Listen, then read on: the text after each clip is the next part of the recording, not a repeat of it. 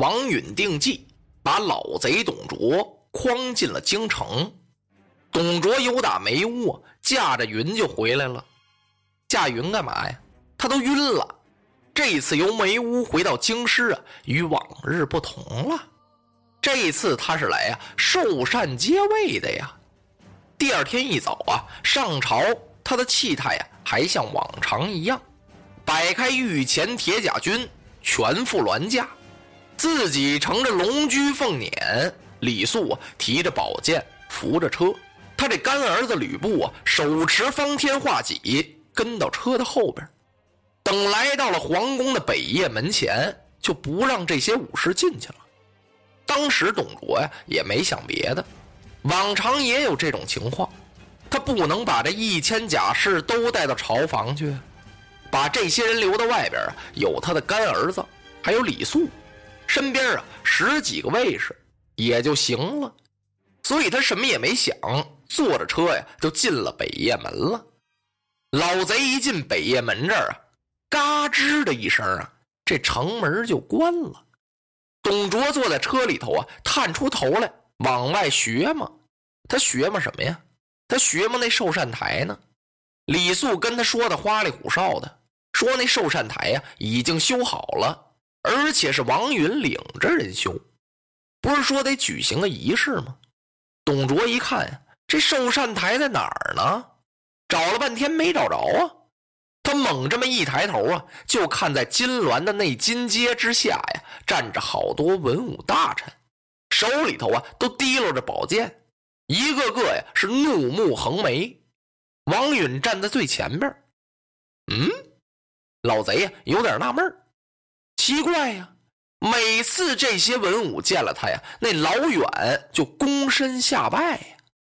今儿个不但没有下拜的意思，而且那眼珠子呀是一个个瞪得滴溜圆，这要干嘛呀？他就问那李肃：“啊，李先生，这些文武怒气冲冲，持剑而立，所谓何来呀？”李肃也对得起他，根本就没搭理他。李肃啊就一个劲儿的催车前进呢，快快快快快，快点赶车！这时候啊，王允就搭了话了：“列位大人，司徒司空，逆贼已到，我等还不动手，更待何时？”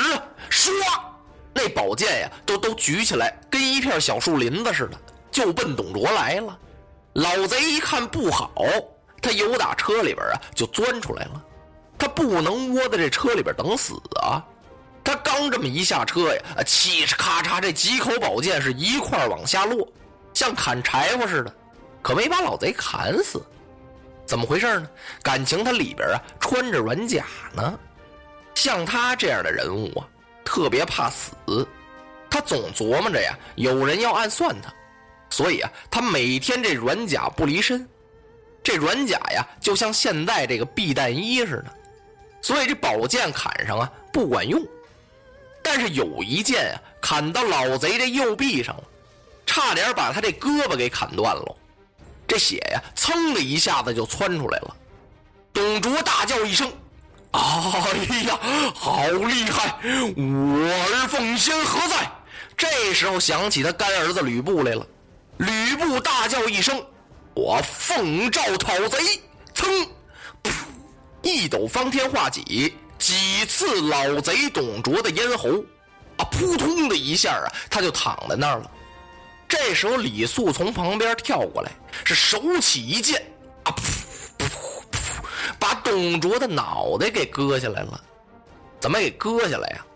董卓老贼那脖子粗啊，得一点一点锯，然后把这颗手机啊提到了王允的跟前，百官欢呼啊。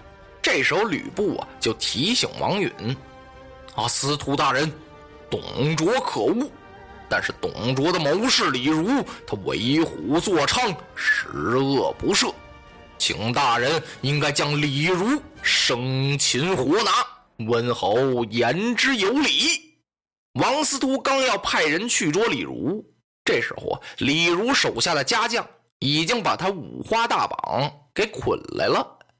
李如进的本业门来呀，伸着个脖子，瞪着个眼睛，站这儿这么一看，嘿嘿，完了！他瞅瞅王司徒，看了看吕奉先，又看看董卓的死尸，再打量了打量自己。吾早已料定今日之结果也，我早就想到这场面了，非死不可呀！司徒一听，少废话，吩咐把他推上市曹，人头砍下，抄起满门家眷，然后把董卓的死尸沉于市上，给他摆到街头去。这一下啊，万民欢腾啊！老百姓倾势而出，各家各户啊，一人都没有了，全出来看董卓的尸首。那人是拥挤不动啊，大家站到董卓尸首旁边，是万人唾骂呀，有啐他的，有骂他的，咬牙切着齿，是顿着足，捶着胸啊，还有的拿碎砖头瓦块砸这死尸的，就这样也解不了百姓的心头恨。有人就出了个主意，出一什么主意？说是咱们把老贼呀点了人油蜡吧，他就光用这一手，不知道害死了多少无辜之人呢。今儿个以其人之道还治其人之身，怎么个点法呢？这老贼的身躯啊，特意的庞大了，他脑袋也掉了，怎么弄不包他呀？怎么烧油啊？用不着。就在这老贼那肚脐眼那儿啊，安了一个蜡碾子，点着了烧。董卓老贼的糖油啊，特别厚，大概有半尺，就这么烧啊，两天也烧不化。白天看这具死尸的呀，人山人海；晚上啊，也不少。怎么那么多人？只是当看灯了。司徒大人王允啊，又下一令，让李肃。到梅屋去，把董卓的老少全家呀斩尽杀绝，把那儿的粮食、绸缎、金银啊全都拉出来。李肃在接令的同时，吕布、吕奉先也跟司徒大人要求，说我也去一趟。王司徒就明白了，吕布去啊是接貂蝉去。那么看守梅屋的李傕、郭汜、樊稠、张济呢，都跑了。他们听说呀，董卓被杀，吓得这几个家伙呀是连夜逃出梅屋，跑到西凉去了。等李肃把梅屋的事情处理完毕，吕布啊就跟王司徒商量：“啊，司徒大人，我们游打梅屋城，搜出来的这么多金银财宝、彩绸彩缎，您应该犒赏列位文武群臣呐。”王司徒没听，他只是赏了赏三军。这么一来呀，把李肃也耽误了。李肃还等着王司徒封他个什么官呢？白等了。司徒大人啊，这些日子可忙坏了。他是起得早，睡得晚啊。朝中一切的事情啊，都落到了他的身上了。他就跟吕布啊分了下的功，说文官的事情啊，由老夫我来管。武将的事情呢，将军你就多多代劳吧。吕布也很高兴。这天早晨啊，王司徒正在和文武群臣在府中议事，有人来禀报，说是在董卓的尸体旁啊，有一个人在偷偷的落泪，还是一位官员。司徒一听就生气了。自从杀死老贼之后啊，是举国欢庆啊。没有一个不乐的，这人是干什么的呢？一定是董卓的死党，立即把他绑来见我。功夫不大呀，就把这人给绑来了。一进司徒府，在座的文武官员一看呀，嘿呦，都吓了一跳。怎么回事呢？全认识，感情是朝中侍中大人蔡邕、蔡伯杰。这个蔡大人呢，是一个内朝官。在天子身边啊，做些事情，地位很高贵，而且蔡邕这个人呢，是当时汉末第一流的才子。就在王允吩咐人绑他的这个同时啊，他正在写汉史呢。这个人啊，不单才华横溢，而且还是一位大孝子，所以有些人呢把头就给低下了。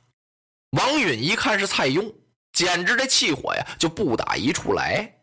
要是别人，他这火还小点气得王司徒是拍案大叫：“嘟！胆大的蔡邕，逆贼董卓伏诛，是天下人无不拍手称快。你身为侍中，居然在逆贼董卓的尸首旁落泪，何也？你怎么回事啊？你，你还算得汉臣吗？”王允急了，蔡伯杰当时跪倒。啊！司徒息怒啊！我蔡邕不才，但粗明大义呀。我知道逆贼董卓之死是罪有应得呀。那么这点道理我还能不明白吗？可是我为什么站在他的尸首旁边掉眼泪呢？因为董卓待我有一点知遇之恩呐。当时我难以控制自己，所以掉了几滴眼泪。我现在知罪了，大人怎么责罚我，我怎么领受啊！甚至于情面越足，皆不愿也。情面啊，就是您往我脸上刺字；越足啊，就是把我脚给砍了去，我都不埋怨。只求大人留我一命，我好续写汉史啊！错归错呀，书我还得继续写呀。伯接的这几句话呀，说的在场的文武都很感动，大家都为之说情，说蔡邕啊已经知罪了，司徒大人您就把他饶了吧。王允一听不行，当初汉武帝不杀司马迁，留其作史。他把满朝文武大臣都给骂了，诽谤了朝廷，此谤书流于后世。王允心想啊，这蔡邕将来要感念董卓之情，他还不得写书把我们都给骂了啊？留此人于我不利呀！想到这儿，他立刻吩咐将蔡邕下狱，一死。落花葬黄冢。叠个西东，千年之后的我，重复着相同的梦。恍惚中，突然有一种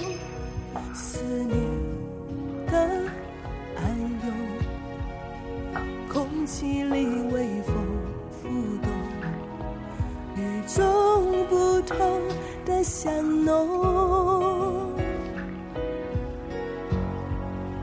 穿越了时空，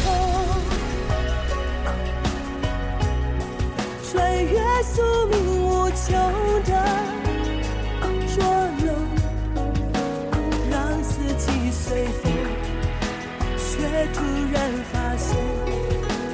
那条线一直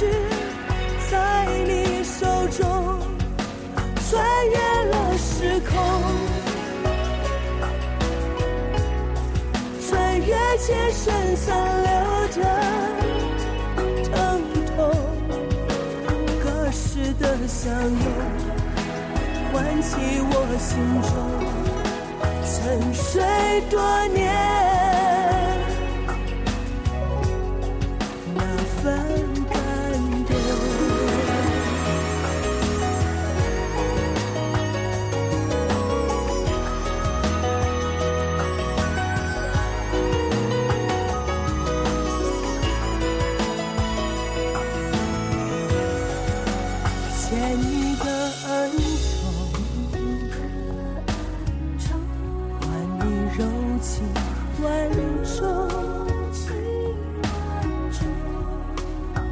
这千回百转，也只为了换你一生。纵然转。